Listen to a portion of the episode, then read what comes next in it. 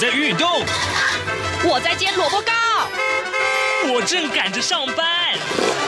哦，我要赶着去上课啦！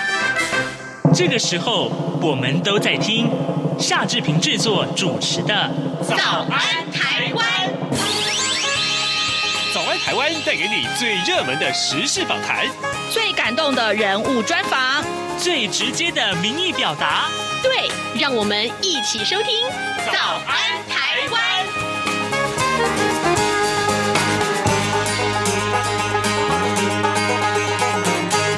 早安台湾，我是夏志平。今天是二零二二年的三月十四号，星期一。今天志平待会儿要为您来专访啊，侨委会的委员长童振源，请他谈一谈扩大培育及留用侨生计划。来，就请您收听今天的访谈单元。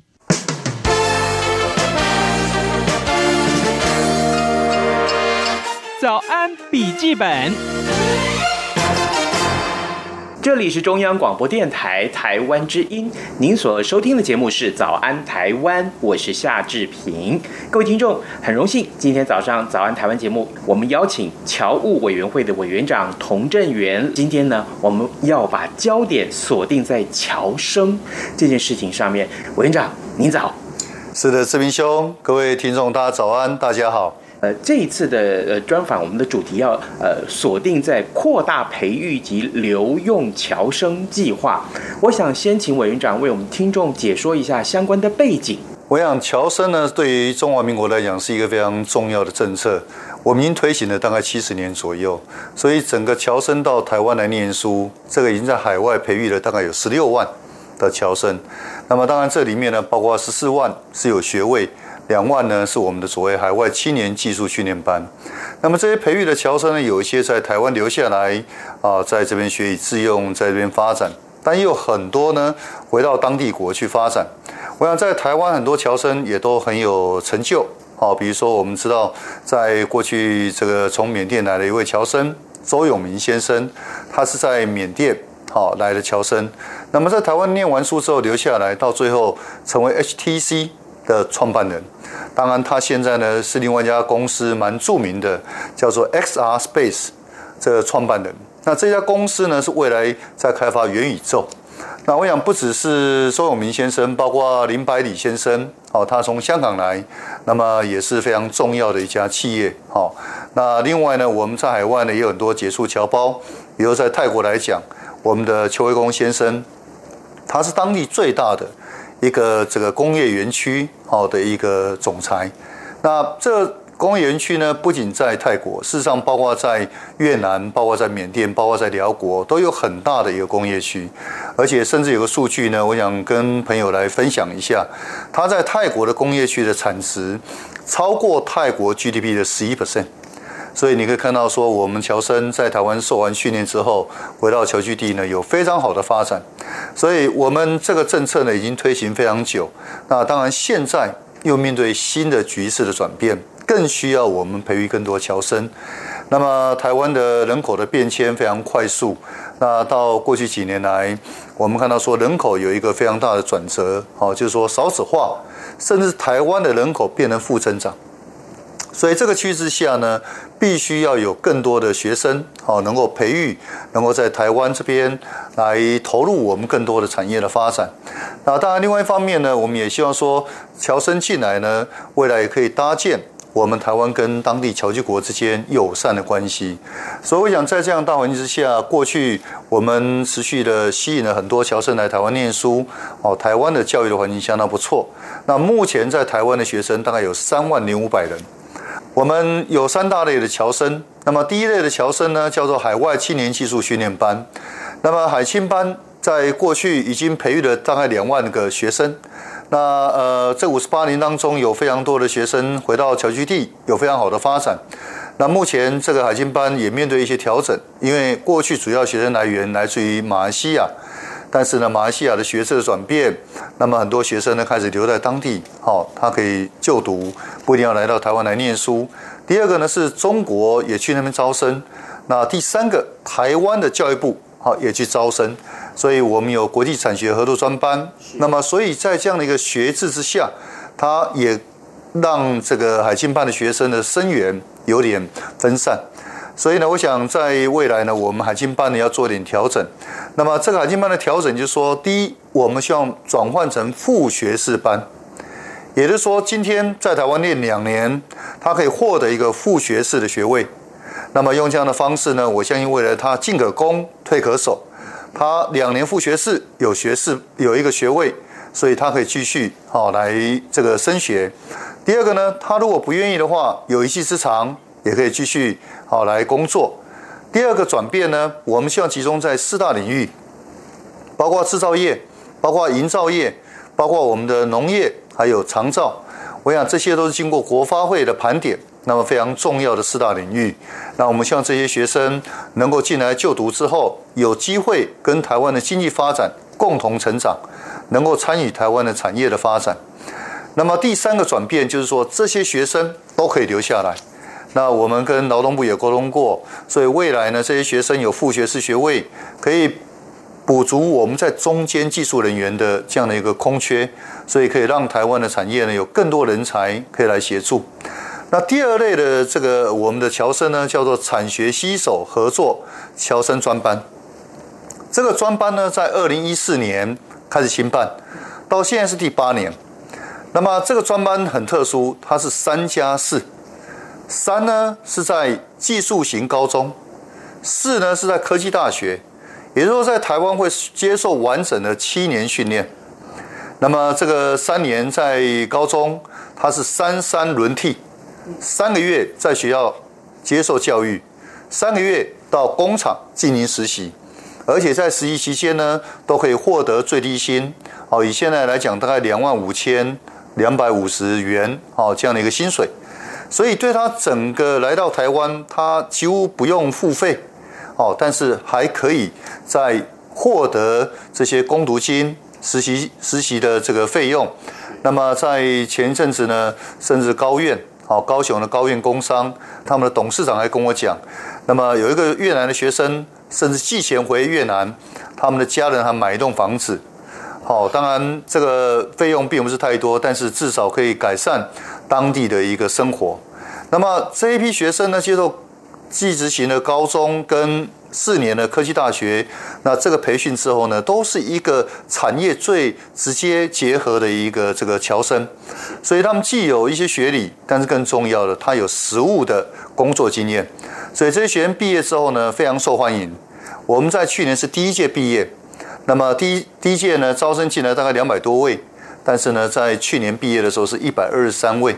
那非常出人意外的是说，一百零九位，百分之八十九的学生全部留下来，哇所以这些学生呢非常抢手。我想七年在台湾，可能去过地方比我还多，甚至呢他台语都会通。哦，所以呢，我相信呢，这些学生呢，绝对可以未来做一个非常重要，好，连接台湾跟当地国，特别是台湾产业发展所需要人才。那我们在前年录取的学生，二零二零年是一千七百二十六位，那么去年呢，增加到一千八百六十六位，今年呢，我们预估可能会 double 到三千多位。所以我想，以这样的情况下呢，这个呃，侨生也对于我们这个学生非常有信心。那么，同样的说，企业这边也非常有这个需求性。那当然，我们也愿意哦，更扩大来培育。第三大类侨生是一般的侨生。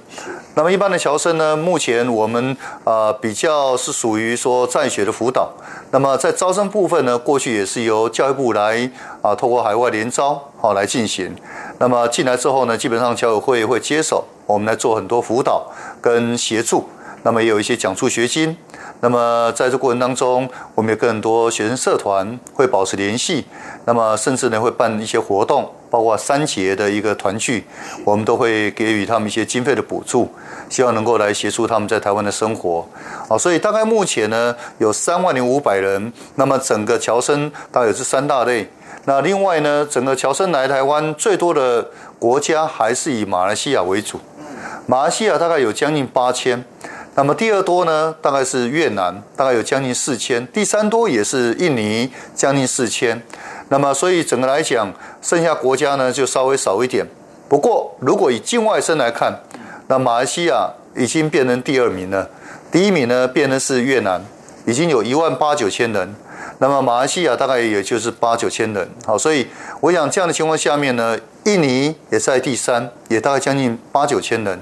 所以我想整个来讲，我们现在整个侨生大概百分之九十五左右都来自于东南亚，那未来呢，我们侨生的一个重要的生源国也在东南亚这些国家。呃，委员长，您所提到总共这些个扩增的这个倍数要达三倍以上，是吗？是的。这个是我们在过去跟国发会开会的时候呢，国发会它盘点整个台湾人口的变迁、各个产业的需求，那么他们评估出来说，大概需要哦多少侨生跟外籍生。那当然从侨会来看呢，我们大概刚刚讲到说有三大类。那我们评估呢，希望说未来海星班两年的专业训练有一个副学士的训练，那可以留下来大概一万人。嗯。另外呢，我们从呃，这个三加四就产学携手合作专班，大概评估也是要留下来一万两千多人，未来十年，好，未来十年。那另外就是一般的学生，大概是三万五千多人左右。所以整个大学毕业呢，我们预估要留下来四万七千多人。嗯，但是入学就要更多，因为入学之后不代表会留下来工作。所以呢，目前我们大概预估呢，大概六万七千八千人左右。那么希望通过这样的方式能够培育。好，台湾所需的人才。另外，我们也希望扩大，让更多侨生有机会到台湾来念书。那这一次不是只有培育学生，是我们重点是要留下学生，留用。好，过去呢，我们侨委会在整个人才培育上面，基本上是处于侨务工作一部分。就这些人才在海外，哦，他们希望来台湾来发展。那当然，我们就协助来培育。培育之后呢，当然有一些愿意留在国内，我们也就协助他。但大部分呢，愿意回去呢，我们也不会强留。那我们也不会特别有跟这个当地的侨台商有一个链接。但是现在呢，因为整个产业发展的需求，哦，台湾在前年到今年，我们整个 GDP 增加两兆。哦，在前年我们的 GDP 成长是三点三六 percent，去年是六点四五 percent。那今年又四点四二 percent，所以整个来讲呢，我们整个产业发展非常快速。那各行各业呢，真的非常缺人才，而我们乔生呢是一个最好的一个人才，因为一方面他有在台湾求学的经验，那第二个他懂华语，第三个他有在地的连接的一个这个网络，那么第四个他也懂当地的文文化跟社会。所以，一方面可以补足我们所需要人才，另外一方面呢，是对于整个台商，对于台湾的企业要往外拓展，会是一个非常关键的人力的一个呃资源，好人才的一个资源。所以，我想在前年我回到台湾来工作之后，大概遇到非常多非常多的企业界的朋友，那么他们跟我们谈最大的一个需求就是在人才。所以他当听到我们有这些侨生的人才的时候呢，都非常的缺要。那么甚至呢，我还记得有一次，那么有一个这个光电产业协会啊，这个理事长，那么很紧急的约，那希望很快来见面，因为他们非常缺乏人才，所以呢，甚至呢在周末的时候啊，就立刻来见面。那当然，在去年十二月，那么我们有一个这个协会也成立，叫越南国际呃学生人才联盟，越南国际学生人才联盟。那么这是一个企业界。还有 NGO 共同组成的一个联盟，那么他们就是需要人才。那么在最近呢，越南的呃一位重要的一个台商，那他也是前越南台商总会总会长。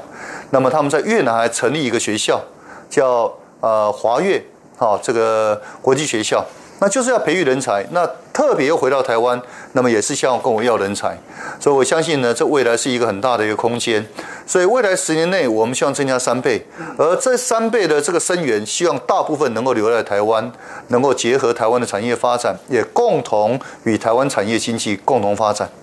要他们留在台湾，所以有很多的具体的做法，比如说你要为他们开创更多的福利了，让他们觉得在台湾发展要有更好的愿景喽。这些我们怎么去做到呢？留在台湾工作的吸引力事实上是蛮高的哦。对。那我想在目前台湾整个产业的发展，呃，比起东南亚国家，我们还是很很先进的。那么在这里面呢，当然有几个特定产业还是全球最好的一个这个产业啊，比如说半导体啦，或者说一些光电啦，或者说我们的五 G 啦，甚至电动车啦。我想这个都是东南亚国家希望要争取的对象。那么我们在。啊，台湾发展的相当好。如果这些人才能够呃连接台湾，能够协助台湾的产业发展，未来他到当地也会有更好的一个机会，好来拓展。那么第二个呢，我想在整个薪资待遇上面也跟当地有很大落差。我想在台湾，我们事实上对侨生的待遇哈也算是相对啊友善的。那比如说他在实习的时候，我们就最低的工资两万五千多块。我想在以我在过去泰国的经验。一个大学的毕业生，那么起薪大概是一万三到一万五，哦，泰铢，相当于台币，也就是这个数字。是。那一个大学毕业生才这个数字，他来到台湾第一次攻读，啊，一个月就有两万五千多。那我相信呢，这样的一个待遇呢，应该跟当地呢是有落差的。我们应该还有吸引力。第三个呢？那么台湾社会相对于对外国的这个人才是相对友善的，我们的人情，我们的各种社会的一个呃氛围，各种组织，那么对外地生是友善的。那么第四呢，政府的规划政策呢也都相对有配套。那么因为比如说我们有健保，这些健保呢在国际上面是第一名啊，所以很多外国人来到台湾之后觉得台湾是天堂，最重要就是我们的健保。那这个健保呢可以维护健康，那整个生活呢更加的顺利。那最后呢，我们的法规，好，那现在我想很多法规不断的调试，特别是他们留下来工作的这个法规。过去呢，我们是单一的，要四万七千多块的这个新资产留下来。但是后来二零一四年之后呢，就提出了所谓评点制度。那么这个评点制度呢，目前总共是一百九十点，他要留下来只要七十点就可以。那么，所以七十点呢，包括他的学位啊，比如以大学毕业的这个学分有十点。那么，如果硕士的话，我们就好像是二十点。那么，所以用这样的方式呢，他只要再加上他国外的经历，加上他的语言的优势，再加上他国外的一个社会网络连接，我想这些呢，很很容易就通过。所以在去年的时候呢，我们啊、留在台湾的上限大概是两千五百人。但是呢，立刻劳动部愿意配合我们，那今年会提高到将近四千五百人，啊，所以呢，我相信这样的一个做法呢，应该是有更大的空间，可以留下更多的侨生。那我想，除了留在台湾之外呢，他愿意回到他的母国，啊，侨居侨居地，那么事实上，我们都侨台商也非常迫切，所以未来呢，我们也会把这个连结把它串联在一起。当然，我想这些呢都是我们基本上一个主要的一些政策哈，希望能够来协助他。但是呢，还有一些我觉得可以再进一步，比如说第一个，在学期间，我们就补助让他们能够去参访企业，好，能够了解台湾企业的一个进步，台湾企业的一个发展的状况。第二个，我们在学期间，我们补助攻读金，让他能够了解之后协助。我们年轻的这些同学，所以呢，我们用他们的语言，让他们来传授这些经验跟知识，能够让他们在未来就业上面更容易。第三个呢，我们也预估未来要跟人力银行来合作，希望能够在人力银行这个网站上面能够有一些专区，哦，甚至有当地的语言。好，能够直接连接，好，比如说未来可能有越南文、印尼文，哦，那用这样的方式呢，可以让他们更容易，好来了解说那这些工作内容。那第四呢，我们也希望有一些咨询，好，我们也会跟人力银行来沟通，是不是他们能够提供咨询，这样他们未来留下来呢更加便利一点。第五呢，我们想到各个学校去宣导。那么带着甚至一些企业界能够到各个学校去宣导。第六呢，我们也应该要考虑，好，在筹划办理这个博览会，就业博览会。所以我想未来呢，我们会把这些就业的各种协助呢，尽量来扩大。那当然更重要的，我们还现在还在那扩大来办理一个叫侨侨生人才大联盟。那么侨生人才大联盟就是我们希望结合产官学研，能够来协助侨生能够留在台湾。第一，政府带头，我们跟学校结合，所以学校他要把整个学生教教导，要传授，这个要做好。第三，我们希望产业界能进来。产业界进来呢，包括我们从国外要进来的时候，可能需要有一些奖助，嗯，学金。好，比如说有些学生呢，可能家里比较贫困一点，那么他连机票钱都没有，他连初期的生活费都没有。所以我在过去的时候跟同仁讨论说，提出一个叫“十万侨生、十万人才”计划。那么希望我们的产业界啊，我们的侨台商未来是否能够协助，给他们一点这些来到台湾的费用？那当然，如果说顺利的话，目前还在跟产业沟通。不过希望一个人给他六万块，让他有机票，有初步的一些生活费。第二个呢，那么我们希望进来之后，那么企业甚至还有共同培育奖学金。因为企业呢，事实上都跟我反映，他们非常迫切需要侨生，所以我们也希望说，这些企业呢进来之后，啊，学生进来之后呢，能够提供适当的奖奖助学金。那么，当然这里面有很多企业说，那他们需要这些学生，所以能不能有指定？所以呢，未来或许可以有一个共同培育的奖学金，比如说你给他四年的奖学金，那当然未来呢也希望啊他能够到这家公司来工作一两年。我相信呢这样的一个连结呢会更加紧密。第三呢，我们也希望这个企业能够提供实习机会。嗯，那么这个实习呢，让这个学生未来在进来之后呢，一方面有见习，二方面有这个生活费。那么用这样的方式呢，能够更早建立一个连结。那么最后当然就是说有一些职缺，哦，能够来了解。所以我们希望能够把这样的侨生人才大联盟，哦，结合企业。最后一块是结合我们的 NGO。那么这 NGO 呢，包括我们在台湾的归侨协会，包括我们的校友会。包括我们在台湾的相关学生会，啊等等结合在一起，甚至一些民间的这个社团，比如说我刚刚前面提到的，呃越南国际学生人才联盟，或者说我们有其他相关于跟东南亚相关的这些这个社团，如果能够结合在一起，一方面呢可以提供相关的资源，二方面可以让这样的一个产业链接跟人才的就业更加的便利。好，所以呢，目前我想在整个未来就业方面呢，我们希望更多元。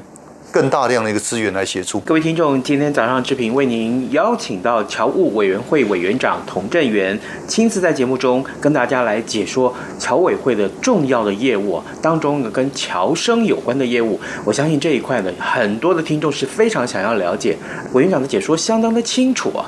这让我想到有一个过去我们看到的新闻，就是呃有一些媒体是这样报道的，呃在一般的其他的学校里面啊，看到也有不少的侨生。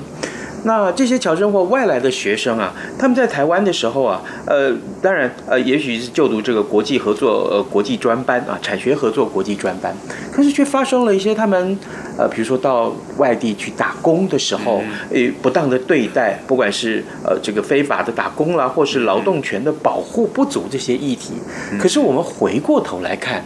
在侨委会的呃侨生专班里面，却从来没有发生过这样的事情。我非常好奇，委员长，我们是怎么做到的？我想台湾呢是一个很好的学习环境，但是呢，因为在招生制度上面呢，还是跟国外不太一样。那过去呢，因为海外呢有这个透过当地的一些。呃，留学顾问公司，或者说一些甚至人力中介集团哈，有时候会介入，因为主要是说他们来到台湾之后，如果可以打工，那跟当地有些落差，所以过去呢，有一些学校，好，他们在招生上面呢，他就会希望说赶快把学生招进来，那么当地呢就会有一些合作的伙伴，而这合作伙伴呢，他可能就不择手段，那就会招揽一些学生，然后也没有讲清楚，那导致说有些财务上面的问题，那进来之后呢，他就必须要偿还，所以这里面就引发。一些纠纷，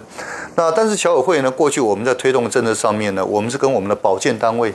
有非常密切的合作。那这些保健单位呢，都是在海外我们的校友会来成立。这些校友会呢，我们都有非常啊明确的跟他们来做宣导，也有非常长期的互动，所以呢，基本上他们都了解我们要做的这个招生的工作是怎么回事。那当然，他们如果一旦发生有任何违规的事情，我们就立刻取消他的招生保健单位的资格。所以第一个在海外的把关，因为校友。所以毕竟跟台湾有过去连结，然后也有一些情感，所以应该不至于说在海外那一关他没有做一定的把关。第二呢，进来之后呢，学校所有的校长，我们都要求他签订切结书，也就是说，他如果发生这种事情，那么我们就会做呃这个严厉的处分。好，所以我想基本上校长也都愿意配合，学校也都愿意配合。第三呢，我们的制度呢是一个啊、呃、有规划性的。我们讲说三三轮替，我们这些专班三个月三个月都固定的，所以跟一个公司是固定的，所以它不会说有任何哦这些啊突然有一个公司哦它没有经过审查就进来，它事实上是每一家公司我们都要审查的。那再来我们会去现场的视察。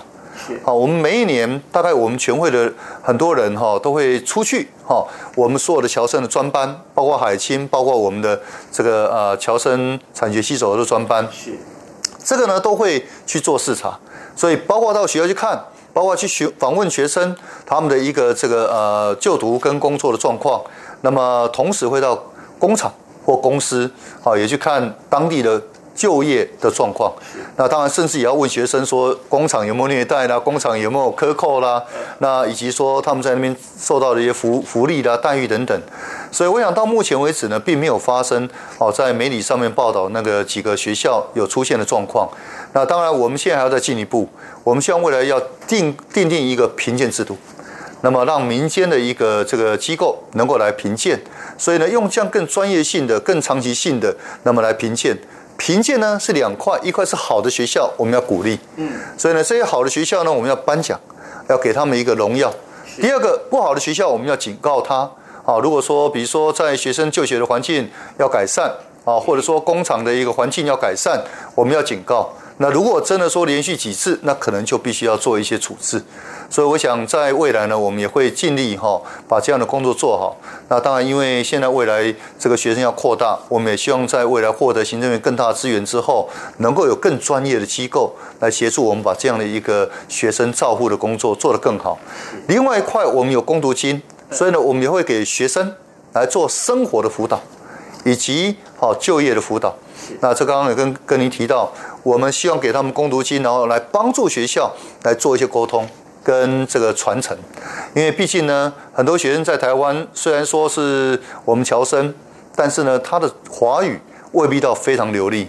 所以跟老师的沟通，特别在初期，可能未必呢能够非常顺畅。所以我们也希望未来把这些工读机呢，能够给学生，那么学生呢来辅导哦他的这个啊学弟妹。那这样的话，我想有任何问题呢，我们都比较容易很快速的来了解，所以这是一个完整的体系啊。我们希望通过这完整体系呢，能够真正的协助学生在台湾获得最好的教育。是，各位听众，今天早上我们特别又邀请侨务委员会的委员长童振源来到早安台湾节目啊。我们请委员长为我们从侨生的留用这件事情来着手。事实上，我们看到过去的培育的计划的目标，如今已经。呃，改变为鼓励侨生们可以留在台湾。当然，这对于台湾的产业界来讲是非常重要的一个呃未来可以受益的地方。那未来我们在招生方面会结合更多侨界力量，那么甚至在华语的认证上面会结合更多元的一种训练的方式，包括侨校，包括华语文学中心，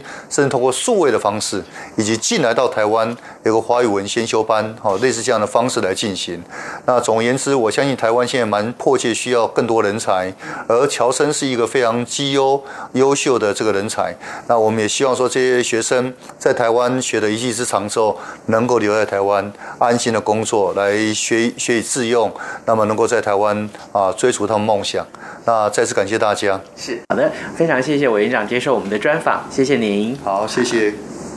哎呀，有了这笔退休金呐、啊，老年生活就不用担心喽。等等，别以为领到退休金就安心了。退休后收入中断，支出不断，所以资金运用和理财要更谨慎。哦，有哪些要注意的呢？即使是熟人帮忙理财，也别忘了存折印章留身边，不懂文件别乱签，保证获利勿受骗。退休理财不冒险。以上广告由金融消费评议中心提供。早安，台湾，你正吃着什么样的早餐？吐司加火腿蛋，咬一口，然后收听中央广播电台。好的，今天节目最后呢，志平还是要谢谢大家收听《早安台湾》，也欢迎各位呢随时锁定中央广播电台的官网，还有我们的各节新闻，因为我们会提供最详实的新闻报道。OK，今天节目时间到喽，就祝您有愉快的周一，咱们节目明天再见喽。